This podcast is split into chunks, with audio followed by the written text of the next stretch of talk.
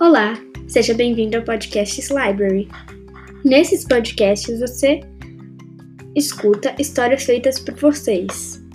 Se você tiver uma história e queira nos mandar, mande para o e-mail isabelle.sing.alunopentagno.com ou rodrigo.pinheiro.alunopentagno.com. Bora para a história?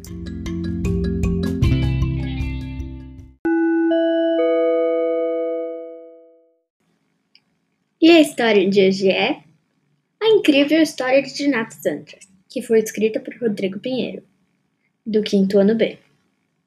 Vamos para a história? Na Grécia, lá em cima, os deuses olhavam o que acontecia.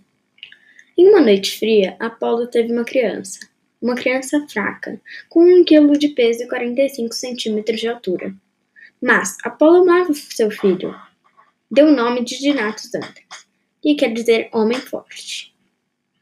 O pai treinava dinatos, mas o filho só queria saber de caçar insetos e comer salada. Então, Apolo resolveu fazer como os índios da aldeia local. Os filhos fracos eram afogados no rio, mas Apolo fez questão de afogá-lo no mar. Deu a seu filho a Poseidon, e ele colocou embaixo d'água. Mas Dinatos entra saiu da água com um sorriso grande em seu rosto e voou até o céu para seu pai.